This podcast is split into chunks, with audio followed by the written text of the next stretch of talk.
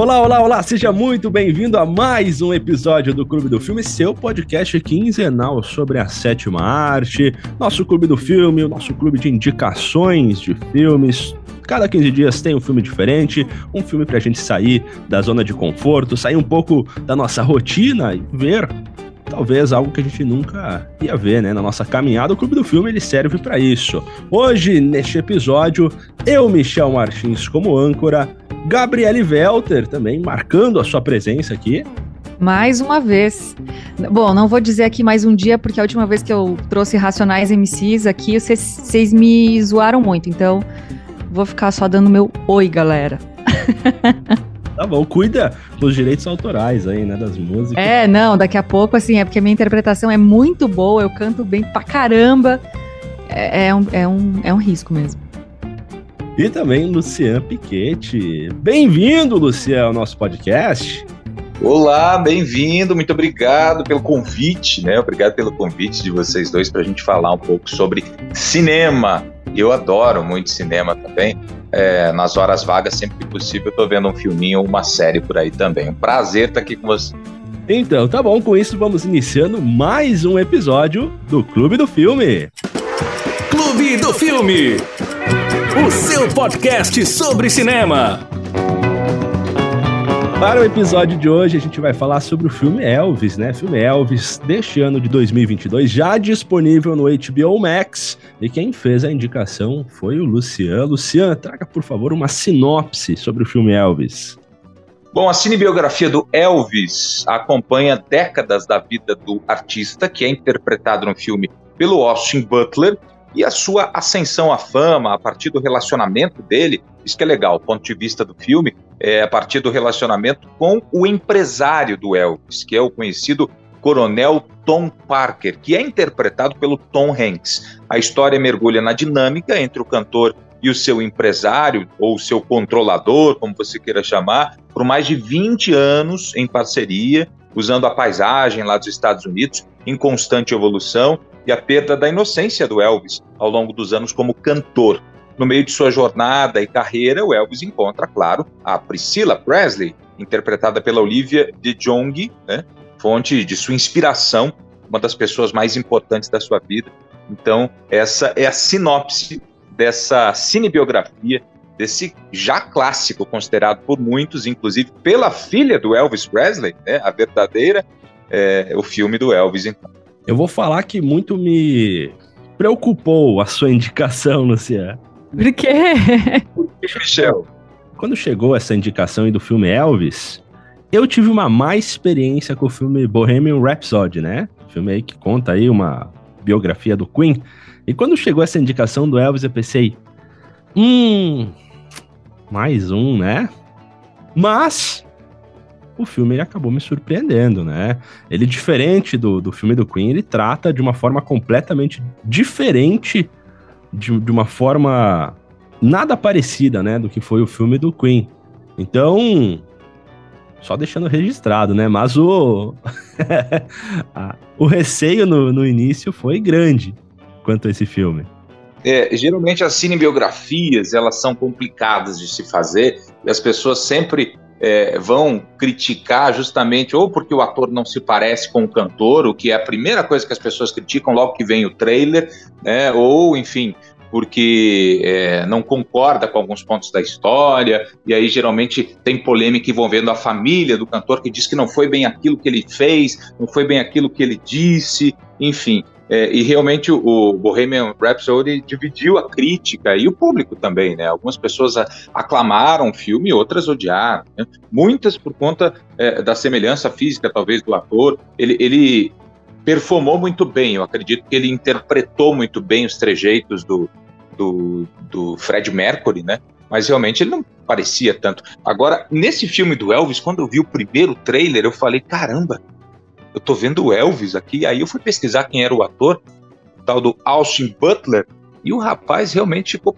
parecido. Não sei se vocês acharam isso também. A minha esposa assistiu o filme comigo no cinema, e aí a cada cena, é, a cada fotografia, ela falava: Nossa, como ele lembra o Elvis, né? Ela que é muito fã do Elvis. Não sei se vocês tiveram essa impressão também inicial, antes da gente falar de roteiro, de fotografia, mas o cara, a caracterizado, ele lembrou bastante o cantor.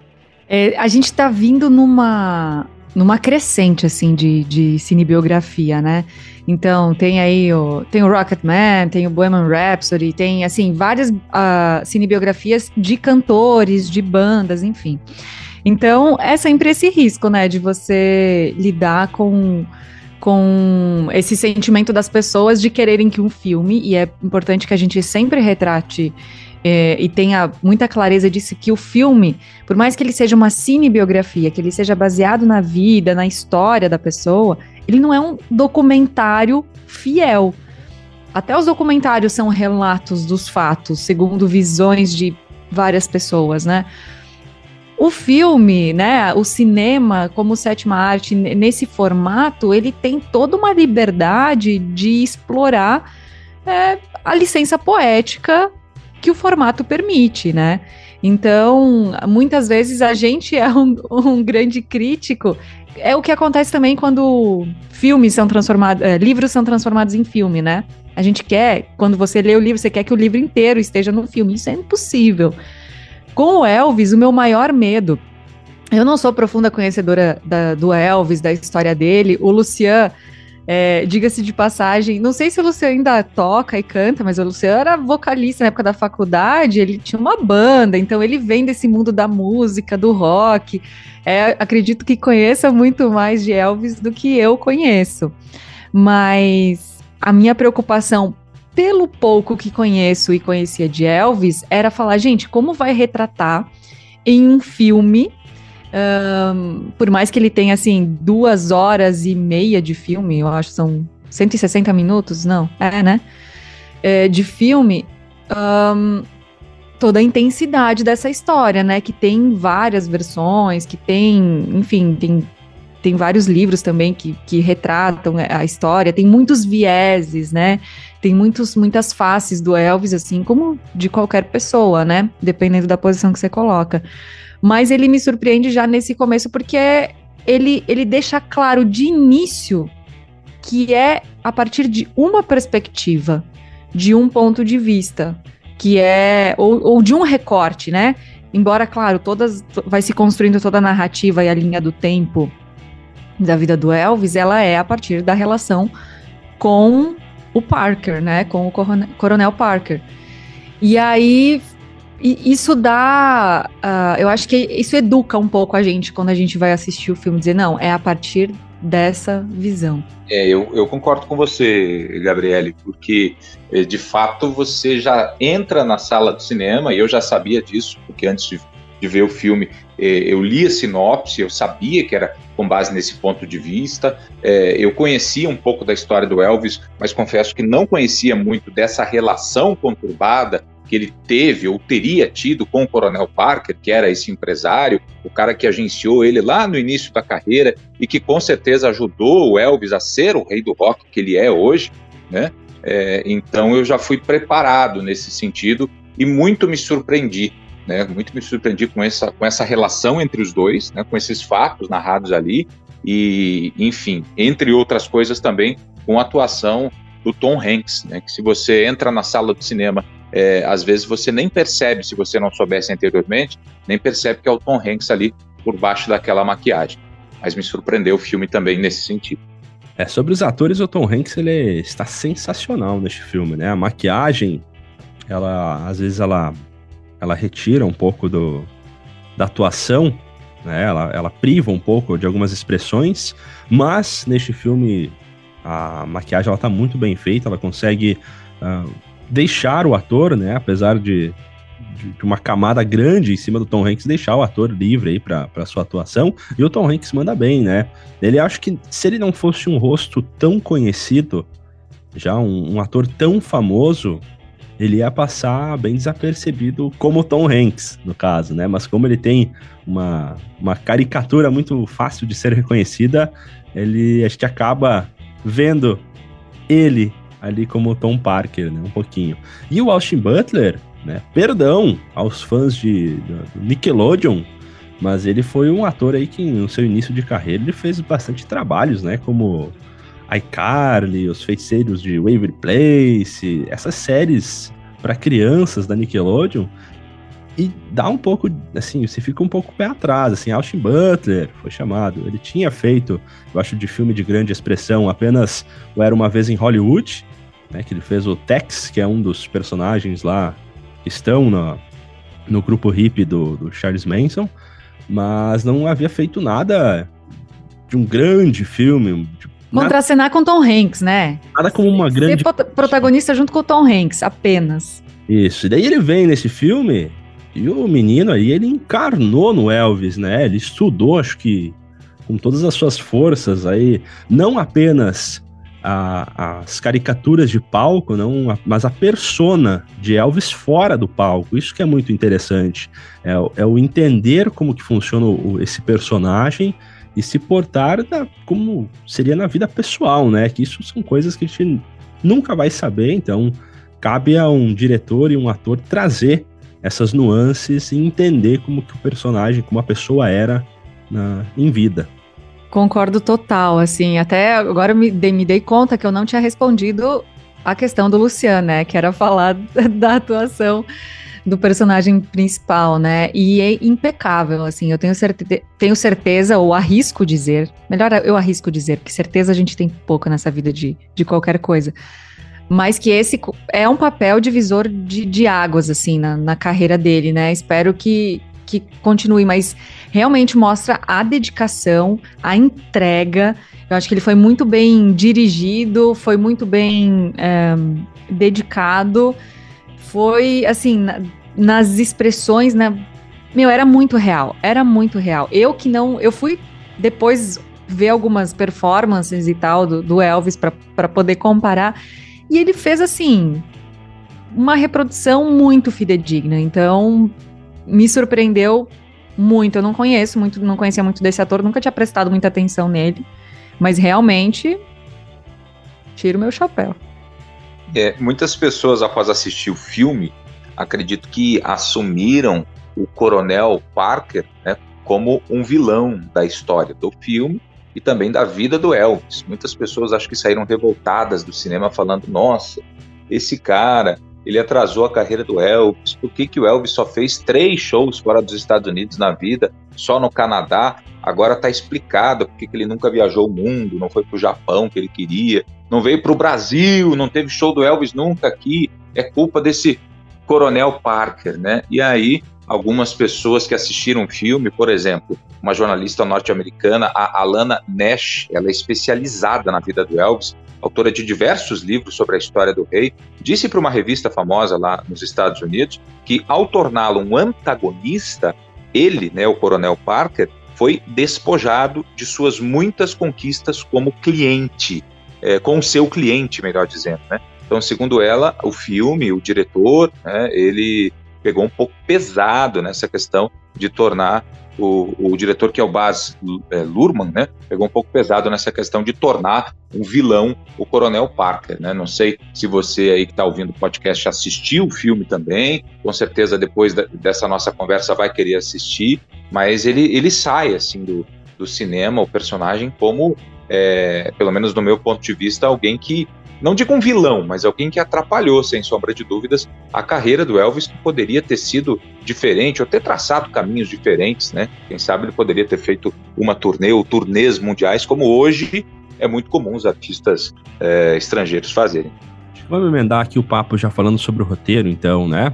Ah, geralmente, em qualquer biografia, sendo de cantores, grupos ou não, o diretor ele e os roteiristas eles optam por seguir uma linha é, narrativa, né? O Baz Luhrmann, ele já desde o início ele já se mostra que ele não vai seguir como um documentário, então ele não vai seguir esse filme como algo fidedigno, né? Não é, é um filme, é uma, uma narrativa sobre justamente o relacionamento do Tom Parker com Elvis. Então, Uh, mais pra frente a gente fala um pouquinho sobre as músicas, né? Que são, em alguns momentos do roteiro, são músicas que às vezes nem haviam sido escritas no momento em que tal show que apareceu no filme uh, ele canta, né? porque são justamente escolhas narrativas. E esse filme, uh, eu lembro que eu, que eu ouvi, né, e eu vi também notícias sobre que a, a Priscila Presley gostou do filme, então a gente já entende que o Elvis não seria manchado, né, a sua imagem neste filme. Claro que a gente só vai saber da história mesmo, só sabe da história mesmo como foi quem estava lá. Uh, qualquer representação, sendo é, biografia autorizada, sendo biografia não autorizada, qualquer versão disso são versões. Né? Nunca é um, realmente um fato do que aconteceu, ainda mais em bastidores, em conversas pessoais. Então, quando saiu essa notícia que a Priscila Presley gostou do filme, que a filha do Elvis gostou, aprovava o filme, eu já me toquei e pensei, tá, o Elvis não vai ser manchado, né? A imagem dele continuará santificada a todos, né? e o Tom Parker, a escolha narrativa foi que Tom Parker é sim o antagonista da história. Pode ser que não foi tanto, pode ser, pode ser que foi um pouco, né? Algumas coisas são comprovadas, né? Já na história, na realidade, como a dívida dele com os cassinos, a tentativa dele de manter Elvis em Vegas, são todas coisas que foram comprovadas. Mas, repito, né? Como escolha narrativa, o Baz Luhrmann que foi roteirista do filme também, ele escolheu criar essa, essa história e contar pra gente dessa forma. Então acho que muita gente se revolta mesmo com o Tom Parker hoje e para sempre vai ver o Tom Parker como um vilão. Mas é curioso que mesmo ele ficando com essa imagem de vilão, isso é muito é um julgamento super nosso por, por, como tudo é construído, né? E a gente saber que existem comprovações judiciais, isso aparece lá no final. Um, o começo da narrativa é diferente. Aliás, o começo e até o final que, que eu vou falar para mim ficou um pouquinho piegas. Se eu fosse fazer uma coisa, uma coisa que, que eu não gostei no filme foi o final, que o cara diz assim: "Ah, porque o que matou ele foi o amor pelos fãs". Aquilo para mim soou quase como uma forçação de barra, assim. Da mesma forma que no começo, um, quando você vê, começa a narrativa, quando, quando. Porque a história é contada com o Tom Parker sendo narrador. E aí, ele meio que começa a tirar o corpo fora. Ele fala, ah, me, me colocam como vilão, mas a história não é bem assim. Porque sem mim, né, sem, sem o Parker, there will be no Elvis Presley. Não haveria Elvis Presley se não fosse ele. Então já deixa claro o papel importante que a mentalidade de business, digamos assim, do Coronel Parker teve na vida do Elvis.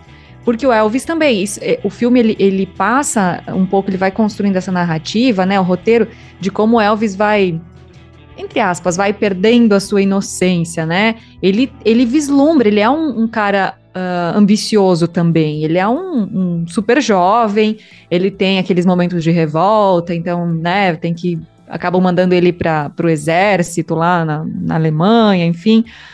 É, mas tem, ele, ele também tem um interesse no Parker. O Parker vende uma, uma possibilidade dele ficar super milionário. É inegável que o Parker abusou usou do Elvis financeiramente, manipulou muita coisa. Então, essa história dele não ter decolado internacionalmente, que é o que fica muito claro, foi muito segurado pelo, pelo próprio Parker, né? Porque ele tinha. Depois é revelado que o nome dele nem é esse, né? Porque ele é, é um holandês que tava, que veio ilegal, ou pelo menos sem documentação para os Estados Unidos. Mas também é, pesquisando um pouco mais sobre isso, na época, a gente está falando de, em 2022, sobre o Elvis, que é conhecido como o rei do rock no mundo inteiro, porque ele influenciou muito sobre. É, sobre o, o, gênero mesmo no rock, que nasceu na comunidade negra. E tem, tem uma parte muito legal que, que também mostra o quanto ele conseguiu conquistar a, a, a, mídia e o sucesso por ser branco com um ritmo negro, porque ele pelo menos era aceito em muitos lugares que os negros não eram aceitos. Que naquela época de segregação, enfim, era muito, muito mais pesado. Mas deixa muito claro, assim, o papel importante que ele teve, né? Ele foi um explorador e, na época que o Elvis morre, antes ele começa a, a, ser conhecido no mundo quase que depois da sua morte, assim, estourar mesmo no mundo inteiro. Antes disso, a fama maior dele era nos Estados Unidos. Sim, muito talvez por responsabilidade do empresário do Parker, que não projetou a vida dele internacionalmente e seguiu o desejo dele, que era se apresentar em outros países, mas ele não tinha estourado no mundo inteiro como ele é conhecido hoje, né? É, a entidade, digamos, Elvis Presley, estourou no mundo meio que depois, ali nessa fase final e depois da sua morte. Você falou do final do filme, né, é, Gabriele, e parece que teremos uma versão estendida, como já virou moda, deste filme também. O Baz Luhrmann já afirmou o seguinte: o diretor australiano produziu uma versão estendida de quatro horas e pretende lançar esta versão estendida, né? Talvez vai trazer mais detalhes aí é, dessa trajetória do Elvis, dessa relação dele com o Tom Parker. Acho que não vai explorar muito mais os momentos finais desse final que você não gostou, Gabriele, é, que, que, enfim, deixa entendido que o Elvis morreu por conta do amor que ele sofria, que ele tinha pelos fãs, né? Mas deve trazer mais detalhes dessa relação, enfim, não sei o que esperar de um filme de quatro horas do Elvis. Já achei longo o filme de duas horas e 40 minutos. Não cansei de assistir. Eu acho que ele foi muito bem amarrado, assim. Eu fiquei duas horas e 40 minutos no cinema, mas né, não foi cansativo, não foi uma experiência cansativa. Tem filme que você não aguenta mais, você começa a olhar no relógio, né, no celular, para ver é, que horas são, para saber que hora que você vai sair da sessão. Mas não foi o caso desse filme. Não sei se para vocês passou rápido também. Ah, eu não assisto. Talvez se me pagassem, né? O filme de quatro horas do Elvis. Eu achei que ele passou um pouquinho do ponto, duas horas e quarenta. Eu sei que tem material para isso, né? Afinal, né, é difícil fazer um, um recorte, escolher o que não vai ficar, né? Muito mais difícil do que vai ficar, no caso. E, mas eu achei que 2 horas e 40 ele, ele beirou a, a, chateação por causa do tempo. Eu, no final, já estava cansado. Né? Ali por volta de 2 horas e 20, eu lembro que eu até olhei e falei, hum, ainda falta um pouquinho. Me parecia que faltava desenrolar algumas coisas ainda, mas não não chegou a atrapalhar, assim, de falar, cara, que filme insuportável.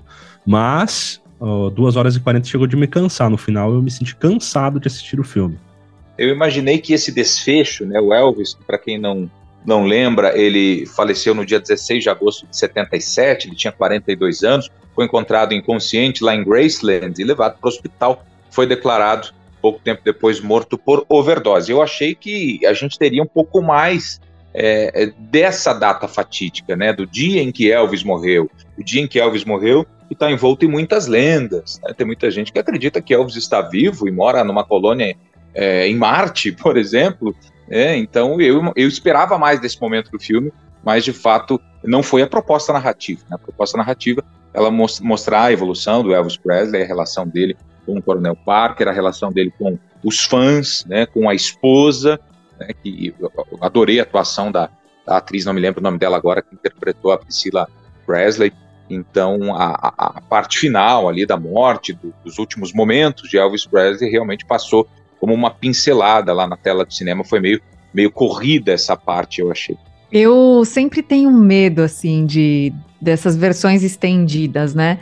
É, eu fiquei, a hora que o, o, Michel falou que não vai assistir um filme de quatro horas, eu acho que eles não vão fazer um filme de quatro horas. Talvez, se eles fizerem esse novo recorte, vai ser, sei lá, uma série, né? Vão dividir algumas coisas, porque realmente, ou a gente vai dividir, né? Porque você ficar quatro horas é, é pesado mesmo. Então eu, eu, imagino que se sair, vai ser mais um formato de série, né? Mas o próprio diretor já falou que ele tá bem cansado nesse momento e que se sair vai ser um projeto assim, não para agora, né? Porque pós-produção dá um trabalho. Então você imagina, e eu fico pensando nisso, do tipo, como foi a pós-produção, porque você sabe que filmagem tem infinitas horas para você. Imagina quantas horas de filmagem para fazer o recorte de duas horas e 40 minutos imagina uh, o trabalho que foi de pós-produção, de você. E, e, ainda assim, às vezes ele parece. É engraçado porque eu tenho um sentimento meio. meio paradoxal, assim, em relação ao filme. Em algum momento parecia muito acelerado, porque queria colocar muita informação é, num curto espaço de tempo, mas não era um curto espaço de tempo, eram duas horas, mais de duas horas e meia de filme. Então, assim, era realmente desafiador. E, e acredito que essa escolha, né, por um viés, é o que ajuda um pouco o diretor a conseguir fechar um pouco mais, né? Que é realmente a visão do, da relação dele com o Coronel Parker. Tem até uma cena lá que vai no olho do Parker, e aí, tipo, deixa muito claro que é a visão dele ou a visão, ou o recorte a partir dessa, dessa visão. Mas me cansou menos que o irlandês, viu? Confesso, me cansou menos que o irlandês. O irlandês foi bem mais pesado, eu tive que dividir em duas etapas. E o Elvis eu assisti de uma vez só. Então ele conseguiu me segurar por duas horas e 40 minutos tranquilamente. Você viu no cinema também, Gabriel?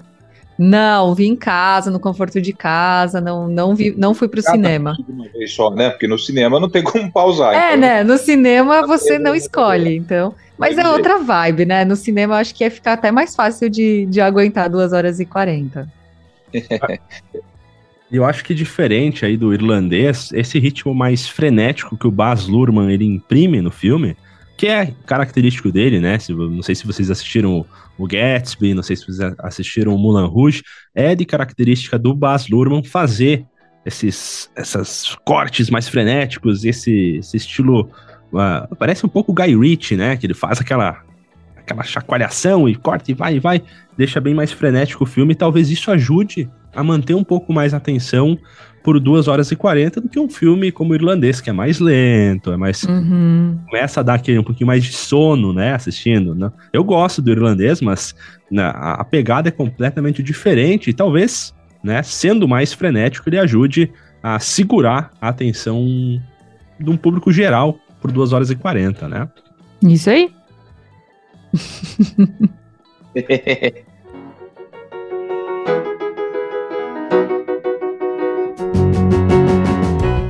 Aproveitando falando sobre o roteiro ainda, a gente falou sobre o filme que ele se passa como a visão de Tom Parker. Eu acho sensacional essa escolha narrativa. Uh, geralmente estamos acostumados a, a ver um filme sobre alguém com aquele alguém como protagonista em sua visão, mas colocar Tom Parker como principal, ainda mais ele sendo um, um ponto de desafio para o Elvis, né? Sempre um ponto de discordância em diversos aspectos. É muito inteligente, até para criar aquele clima inicial de caramba, quem que é o Elvis? Cadê o garoto? Cadê a sensação? E demora, o filme ele demora a te mostrar o Elvis. Ele aparece de relance, o Tom Parker ele não consegue ver, ele quando vê é meio de costa, ele tá indo, ele tá conversando. Então, criar essa, essa visão de, de um, um espectador do Elvis em seus shows né, de uma pessoa de fora vendo o show, também acaba ajudando até criar mais liberdade para viajar um pouco mais fora da realidade, como é a visão de um outro personagem, né, sobre o Elvis. Então, eu acho uma escolha, apesar de estranha, né, não usual, uma escolha completamente assertiva e positiva para o filme. Você sabe que em entrevistas, estava pesquisando aqui, o diretor ele tem evitado se referir ao filmes como ao filme Elvis, né, como nós nos referimos no início aqui, cinebiografia. Ao invés disso, ele tem dito que é um filme de super-herói. Olha só, é uma colocação astuta, né? Se a gente for pensar do ponto de vista mercadológico, como também fiel ao, ao tom mítico do longa, né? Afinal, Elvis Presley é um mito e para muita gente, para os amantes como eu do rock and roll, sim, ele é um super-herói. Então, é dessa forma que o, o, o Lurman encara o filme dele não como uma cinebiografia, mas como um filme de super-herói. E ele casa isso muito bem no roteiro, contando a historinha, né? Que o sonho do Elvis era ser um super-herói quando ele era criança, enfim. E que o superpoder dele era a música, né? Era o talento dele. É, conta, é, vai inserindo nesse roteiro uma riqueza de detalhes. Eu acho que ele fez assim ele foi além do possível para retratar uma história tão complexa, né? É, vi críticas, por exemplo, assim, ah, ele não falou dos outros casos amorosos dele com, com, com, outras duas mulheres, que eu não vou recordar o nome agora, depois da Priscila, né? Quando, quando ela deixa ele justamente por causa do abuso e uso de drogas. Não relata tão fortemente isso no filme, né? A, a, os vícios dele, embora dê flashes, né? Um, eu lembro que eu assisti uma, um, um, documentário sobre o Frank Sinatra e mostrava esse conflito do Sinatra e do Elvis. Eu senti um pouco falta disso, né? Não, não tem nenhuma menção dele, porque a gente estava num momento de transição musical mesmo nos Estados Unidos, né? E, e aí existia esse conflito. Mas depois eu entendo que, assim, não era o foco, entendeu? Era impossível colocar tudo. Eu acho que dentro do que é possível, e foi até um pouquinho além, foi inserindo no roteiro e no desenrolar do filme vários detalhes, né? Embora não, às vezes, em ordem cronológica, né? A gente, a, questão que o Michel falou de, de, trilha sonora, enfim, músicas que já não tinham sido escritas, ou de datas, né? A morte do, do Kennedy, do, do Bob Kennedy, do Martin Luther King, enfim, nem tudo, e a música que foi escrita para isso, ou para aquilo, ou que não se sabe muito bem, mas ele, ele foi colocando, assim, o, no roteiro, tudo que foi possível. Eu acredito, assim, as, as escolhas de roteiro foram muito boas. E ele faz essa amarração, que ele começa lá contando, que eles coloca lá como ilusionista, com aquelas coisas de, de Natal, enfim. E aí vai para a cena do Elvis sendo medicado lá, né? Tipo, aconteça o que acontecer, esse homem tem que ir pro palco hoje, isso volta lá no final. Então, ele tem essa essa amarração no roteiro. Você percebe já no início que ele que ele começa do presente, supostamente do presente, em momento em que está sendo contada a história. Vai para o passado para contar a história do Elvis de criança, do nascimento dele, que tinha um irmão gêmeo, então ele vai ter a força de dois e blá blá blá. E aí no final volta a cena dele sendo medicado, enfim, morfina e coisa e tal. Então, o roteiro, ele é, ele é, ele é bem amarrado nesse sentido de, de construir dentro do que é, um, claramente, também uma obra de, de, de ficção, assim, baseada em, é baseado em fatos reais. Acho que é dessa forma que a gente precisa encarar, né? Que aí ele não, ele não tem obrigação de ser fidedigno à ordem cronológica e a todos os detalhes. E é justamente por isso que eu digo, diferente aí do filme do Bohemian Rhapsody, no qual ele tenta reproduzir, no caso, né, uh, shows já conhecidos, o Baz Luhrmann e os roteiristas, eles criam uma narrativa e uma história para você, fugindo, claro, de fatos, né, de alguns fatos, mas criando uma narrativa e criando uma história bem mais agradável de, de se assistir.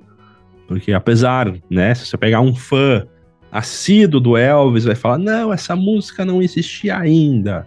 Não, porque essa música não foi lá pro Bob Kennedy. É, tirando essas chateações históricas, ele cria uma boa narrativa, uh, né? É isso. ele cria uma história. Aquele momento que a gente começa a repetir o que a gente mesmo disse. É, porque deu um, deu um nó aqui na cabeça, mas é essa é a ideia. Diferente de apenas reproduzir algo, ele cria uma boa narrativa e uma boa história para ser acompanhada. E acho que nessa história do, do super-herói, né, desse personagem, dessa entidade mítica, vem toda essa caracterização do Elvis também, que era muito forte e era muito diferente do que se tinha na época. Imagina um homem usando maquiagem, com uma roupa cheia de pedras, e o filme explora bem isso, né? Que começa lá com aquele lookinho rosa do Elvis Presley no show, né? É, aquele cabelo de, de cheio de, de gel, de laque, não sei. Então ele tem uma caracterização muito forte, ele tem uma presença de palco muito forte. Ele existe sim um trabalho do, do Parker e, e ele que é visto lá como o ilusionista, o charlatão, ou não sei o que, o golpista, o explorador, e sem dúvidas explorou sim, mas no palco era o Elvis que fazia tudo acontecer, né? Era ele, assim, na potência máxima de, de ser o dono da do negócio todo. Eu ia falar um palavrão aqui. O dono do negócio todo, entendeu? Ele, ele se bancava. O que fora dos palcos, ele não conseguia, às vezes, e muitas vezes, se bancar com o, com o próprio empresário, né? como artista, como artista o Elvis, é, a gente que conhece um pouco da história e vendo o filme, você percebe que ele sempre, claro, foi muito original e lutou para ser original até o final. É muito legal essa construção narrativa é, dessa postura do Elvis no palco, desde a primeira cena em que ele mexe os seus quadris e aquela menina solta um grito que eu achei demais aquela aquela cena e aí a gente começa a entender o, o, quanto ele mexia com a cabeça dos jovens naquela época, na década de 50, como vocês bem falaram, uma época de transição musical, né? então a sociedade norte-americana não estava preparada para aquilo, para aquelas cenas consideradas indecentes para a época, e aí tentaram moldar o Elvis, colocaram num, num, num fraque, né? tentar é, é, torná-lo algo mais aceitável para a sociedade norte-americana da época, e ele briga por isso, pela sua originalidade e, e, e, se mantém do jeito que ele era desde o início, né, e terminou desse jeito também, né, com todo aquele requebrado né, dele e, e toda a sua ginga, a sua atitude no palco. Eu achei muito legal essa construção também da defesa do Elvis, da sua originalidade. Entrando em trilhas sonoras, então. Trilha sonora escrita por. escrita, né? Composta e escolhida por Elliot Weller. Uh, entra neste ponto que o Lucian falou. Esse, para mim, foi um dos melhores momentos do filme. É, a escolha das músicas junto ao roteiro. É, depois dessa, dessa discussão aí, que ele não poderia mais requebrar, que tentaram formar uma nova, um novo Elvis surgindo, né? Um, um Elvis moço de família, sem a vulgaridade, né? Que ele estava demonstrando até então. Uh, o Elvis, em uma das suas apresentações, ele resolveu falar: Quer saber? Eu sou assim, ninguém vai me mudar. E aí entra uma das discordâncias históricas, né? Porque ele canta e performa a música Trouble, que foi escrita anos depois daquele show, né? O show que deu problema pro Elvis, depois que eles tentaram formar esse novo Elvis. E essa escolha de usar essa música, para mim, foi uma das melhores cenas, porque a música ela casa muito bem com toda a história e com todo o sentimento que o Elvis estava passando e querendo passar para os outros. Então, para mim, tirando a atuação de Tom, do Tom Hanks e do Austin Butler, a trilha sonora ela é uma das coisas que mais se destaca com certeza. É misturado, né? Músicas com músicas atuais também, mas eu quero pedir para vocês específico sobre essa cena, a cena que ele canta Trouble no meio da multidão e da confusão. O que, que vocês acharam? Para mim é uma cena sensacional. É, para mim fica muito marcante assim se eu, se eu for falar de nível de entrega, é uma das cenas que, que casa muito bem com isso. Realmente, a música é muito bem escolhida porque ela mostra aquela entrega, aquela revolta do, do Elvis transformado na enésima potência. É, tem tudo a ver com, com um momento, e aí ele termina aquilo lá escorrendo suor, assim, que você já não sabe mais se é suor, se é lágrima, se é tudo junto, do tipo o grito de liberdade do tipo, não vou me sujeitar. Eu sou sim um causador de problemas, né? E, e vou bancar isso, sabe? Custe o que custar. Porque eu não vou ficar me sujeitando. Sensacional, sensacional. Eu lembro da, eu lembro da cena assim do perfil do Elvis pingando aquele suor assim depois da execução brilhante da cena. É legal também a atuação do Tom Hanks nessa cena, né? Ele que foi o, o principal é, causador dessa, dessa questão, ele que incentivava o Elvis a, a mudar a sua postura, a ser o bom moço, e ali ele tomou um tapa na cara do Elvis, né? E a expressão do Tom Hanks nessa cena, quando ele começa a requebrar de novo e mostra que eu estou no comando, ninguém vai me mudar, é, é sensacional. A atuação do Tom Hanks é impecável, eu adorei. E preste atenção na letra, né? Ele diz: Bem, eu sou mal, então não mexa comigo, né? Eu nunca procurei problemas, mas eu nunca corri. Essa, essa encaixa perfeitamente com o momento. Outro momento que encaixa bem uma, uma trilha que é usada, né? É no momento em que ele está preso ao Tom Parker lá no hotel, né? Que ele canta a música.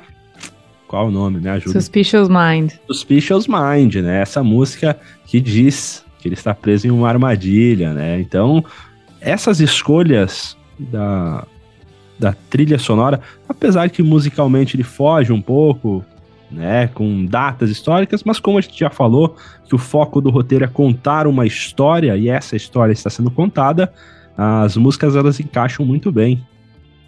Suspicious Mind, que foi a primeira música, se, se não me falha a memória, é a primeira música que aparece na, na composição sonora do filme, das músicas do Elvis. E aí ela volta, né? Começa, começa com é a primeira música que, que, que aparece no filme, e depois ela volta nesse momento do, do cara lá assinando um contrato de cinco anos com o hotel, não sei o que, não sei o que. É brilhante, e eu achei muito legal ele dar esse ar meio contemporâneo também, de fazer uns, uns mixes e remixes e trazer. Tem, tem nomes da música contemporânea, tem Eminem, tem Doja Cat, tem o, aquela banda italiana lá, o Maneskin enfim, ele, ele faz essa, essa transição que meio que dá a entender o, o, o que, né? Qual que é o sentimento que fica. É tão perpétuo esse legado do Elvis que, que você consegue perceber influências ou relações ou conectar com o que tá rolando em 2022, entendeu? Uh, e dá esse ar mais moderno, mais contemporâneo, enfim, pro filme. É um filme gostoso de, de ouvir, você relembra muitos sucessos do Elvis, como, obviamente, é, o I Can Help Falling in Love with You, que é a música lá para Priscila, enfim, a sua grande musa inspiradora. E, e é, é, é marcante, é muito marcante, assim, para a história da música. Luciano, e você que ouviu, ouviu, né? Você que assistiu esse filme no cinema, como que foi a experiência enquanto às trilhas sonoras? Porque é uma ambientação completamente diferente, né? Mesmo se você assistir em casa com home theater, é diferente do cinema, a ambientação e a potência sonora é, é, é algo diferenciado. Como que foi a sensação de no cinema especificamente? Olha, foi muito interessante nesse sentido, até na, na hora do filme, nas primeiras músicas. Na, na, primeira cena, não, quando ele é apresentado, porque o show ele é menor, mas depois, quando ele tá lá em Las Vegas, né, naquela casa famosa de shows, naquele hotel famoso da cidade, então realmente dá aquela impressão de que você está num show do Elvis, né? Claro, tem toda essa magia do som do cinema, é, do escurinho do cinema, então é, quem não teve a oportunidade, acho que a, maior, a maioria das pessoas que nos ouve nesse momento não teve a oportunidade de assistir a um show do Elvis, né? Somente quem, enfim, esteve nos Estados Unidos ali entre a década de, de 60 e 70, que porventura tenha assistido, mas a, a experiência realmente eh, lembra muito a de estar num show do Elvis. É, é tanto porque eh, você não precisa nem fechar o, o olho para isso, porque o Austin Butler caracterizado e todos os trejeitos, de fato, ele parecia um, um cover do Elvis, mas assim, o, cover dos covers do Elvis. Ele interpretou muito bem o cantor é, em todas as formas possíveis, inclusive é, não em todo o filme, mas na maior parte dele ele mesmo canta, né? E ele fala de todo esse processo em entrevistas, é, de como ele teve que alterar a sua voz para o timbre ficar parecido com o timbre da voz do Elvis, e não é para qualquer um, né? O timbre da voz do Elvis não é para qualquer ser humano. Então eu achei muito legal essa experiência de curtir as músicas ali no cinema.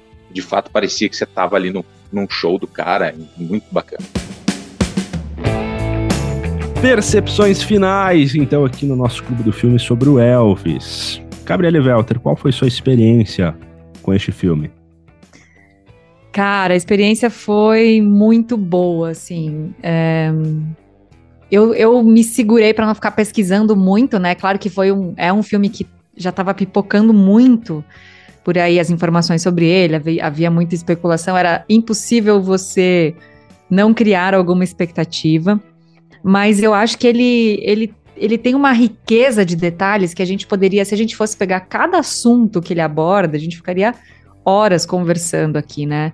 Como a questão racial, por exemplo, como a questão da solidão do Elvis Presley, que ele entra, é, ele começa a primeira pílula dele, né? O primeiro a, a contato, o que dá a entender, né? O primeiro contato dele com esse mundo das drogas e, e dos, dos sintéticos é porque ele tá se sentindo muito sozinho, muito deslocado, muito triste, ele não consegue né, lidar com isso. Um, a questão, enfim, de, de, de, desse amor pelos fãs, ou é amor pelos fãs, não é? É, com certeza tinha, né? Mas existia um, todo um benefício dele, obviamente, fazia parte da, da carreira dele. É, tem uma coisa muito legal, assim, que eu, que eu percebi no filme, uh, quando ele, eles começam a licenciar produtos, né, do Elvis, que é outra questão. Eu falei, gente, o Elvis inaugurou, muito antes de existir rede social, a história de lucrar com os haters, né? Porque o legítimo falem bem, falem mal, mas falem de mim, porque isso vai render ibope, dinheiro para o meu bolso, enfim. Começa nessa sacada genial e quase, né, foi julgada, né, muitas vezes na época por ser, nossa, que absurdo, mas ele ganhava dinheiro até com quem não gostava dele, até com toda essa polêmica. Ele se construiu em cima de quebrar regras e lucrar com elas, né? E aí vem o olhar business do Parker e tal, que cria até os bottoms lá de I hate Elvis, né? Eu odeio Elvis. Então, é, eles meio que inauguram, não, não sei se teve algum registro antes, né? Quem sou eu para fazer resgate histórico aqui? Mas fazendo esse ponto de conexão com o momento que a gente vive, de internet, de rede social e de pessoas que você sabe que, que comentam publicação de outro para ganhar ibope como, como hater ou não, é, isso já existia, né? A ideia já existia na, naquela época, na, na época do, do Elvis tem toda uma questão de, de família envolvido, né? Do quanto ele queria, de certa forma, proteger a mãe, a mãe proteger ele, tinha essa, esse laço, essa ligação muito forte que também geraria quase que outro filme. Uh, a relação com a Priscila, né? E aí ele mostra, ele namorava a Priscila, era casado com ela, mas aí nos shows ele beijava as, as fãs porque elas ficavam enlouquecidas por ele. É, é um filme riquíssimo em detalhes, e no final também, outra coisa que, que se destaca é a inserção de cenas reais, né, do, do Elvis, né, lá no, quase nos créditos finais do filme. Então, realmente é um filme que me motivou a ficar ainda mais curiosa sobre aspectos que eu não conhecia da vida do Elvis, e, e foi, foi me ajudando a navegar, assim, por, por um novo universo e, e me faz ter vontade de, de, de, pesquisar mais coisas, né? De, de entender, nossa, mas o que que, o que que era fato, o que que não era, mas entender como que foi a construção dessa, desse personagem, dessa entidade mesmo, como a gente falou aqui, que criou todas essas teorias, né? Como o Luciano trouxe muito bem lembrado, a teoria de que Elvis não morreu. Muita gente que nem sabe direito quem, não sei se alguém, né, adultos é possível não saber quem foi Elvis Presley, mas assim, ah, não, Elvis não morreu. Qualquer coisa diz Elvis não morreu, porque é realmente assim, é uma entidade que ultrapassa gerações. Olha, eu queria é, salientar primeiro a coragem né, do Las de trazer, do Baz Luhrmann, né, de trazer essa cinebiografia às telas, porque, enfim, por tudo que representa o Elvis, não era de se espantar, né, que até hoje nós não tivéssemos ganhado um filme à altura da trajetória meteórica que foi a trajetória do Elvis Presley, de tudo que ele representa para a música mundial, né? Realmente, ele foi um marco, né? A música, o rock antes do Elvis e depois do Elvis, isso não tem dúvida, não é à toa que até hoje ele ostenta a sua coroa. Esteja ele vivo em algum lugar do mundo ou não, ele é o rei e continuará sendo, né? Diferente lá da rainha da Inglaterra que morreu, passou a coroa, o Elvis morreu e não passou esta coroa, e acredito eu que jamais será passado. Né? Então, primeiro, é, o que me chama muita atenção, e é por isso que eu fui ver o filme, pela coragem do Baz Luhrmann de trazer uma cinebiografia de Elvis Presley, né? É, assim como teve coragem, né? o diretor trouxe o, o filme do Queen, as telas, mas o do Elvis, olha, tem que ter culhão. O cara teve e trouxe com, com muita é, personalidade essa história do Elvis para a tela, sob a perspectiva do Coronel Parker, dessa relação conturbada entre os dois. É uma relação que foi fundamental para o Elvis ser o rei do Elvis, né? não fosse essa relação que ele tivesse com o Coronel, talvez ele não teria é, estourado lá nos Estados Unidos como fez, né? não teria feito tanto sucesso. Enfim, então, um filme que de fato me chamou muita atenção.